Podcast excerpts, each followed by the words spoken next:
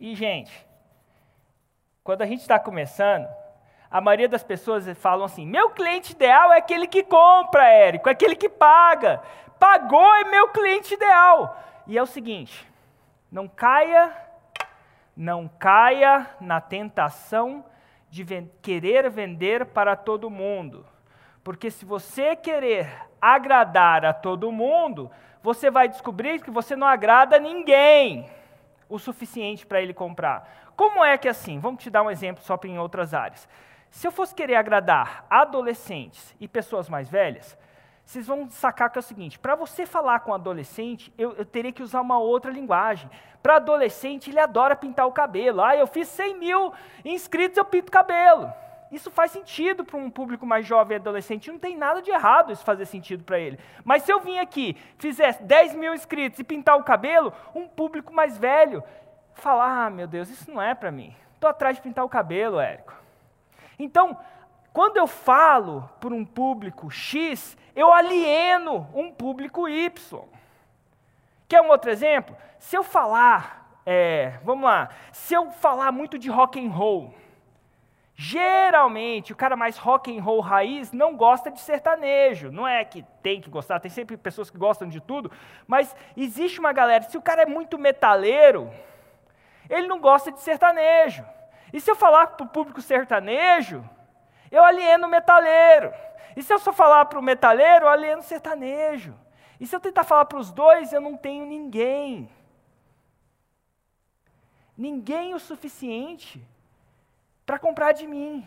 Então você pensa que você está falando bem, falando para todo mundo, mas você não está falando bem para ninguém. Você está uma cerveja morna.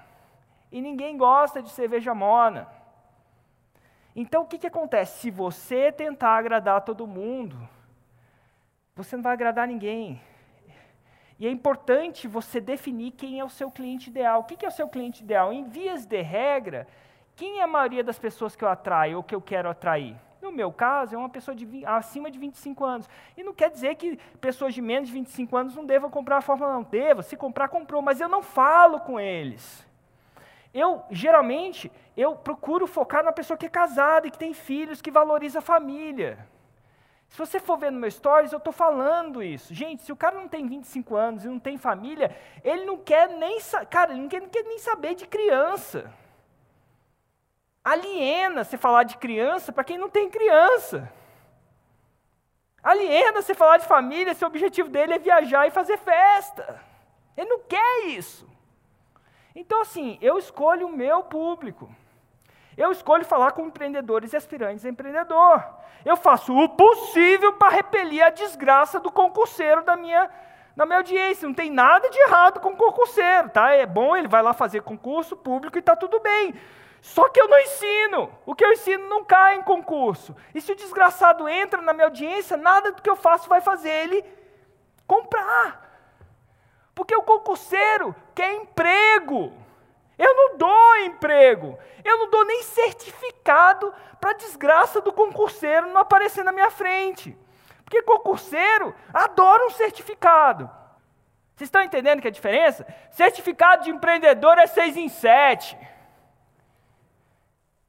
Se o cara, se eu der certificado, eu vou, extrair, eu vou atrair a desgraça daquele cara que quer um emprego. E nada de errado com querer um emprego. É muito bom querer um emprego. Mas eu faço questão de desatrair essa pessoa. Eu quero um empreendedor. E aspirante é empreendedor. Não tem nada errado se ele tem um emprego. Mas ele tem que aspirar. E eu não te, você vê que eu não tento falar com quem quer o um emprego? Eu tento expulsar ele da minha audiência. Porque se ele entra, ele vai me dar uma métrica, escreve aí, métrica de vaidade. O que é a métrica de vaidade? Métrica de vaidade é o número de seguidores mas que não estão alinhados com o meu produto. Então eu posso ter um milhão de seguidores. Se não tiver alinhado com seis em sete, ele não vai pagar meus boletos. Não vai fazer seis em sete. Não vou tirar foto. Vai ser só uma métrica para inglês ver. E você não quer métrica de vaidade. Não é número de seguidor que faz a conta. É o seis em sete. Então, se você, inclusive, se tiver um concurseiro aqui e você ainda não saiu, você está oficialmente expulso.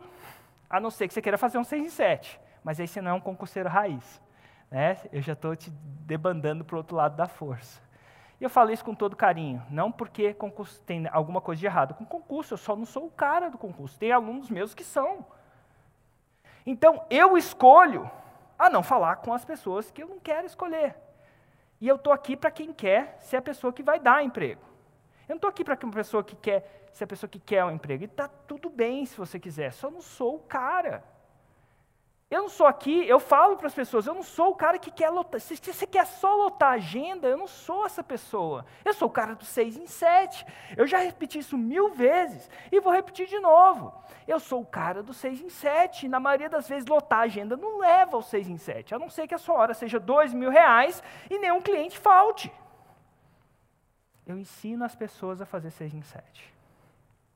Então, assim, eu tenho muito claro que é o meu cliente ideal. E eu não tento agradar a todos. E recomendo você a começar a especular. Então, ah, especular é muito louco. Você começa a especular. Isso aqui é um processo de especulação.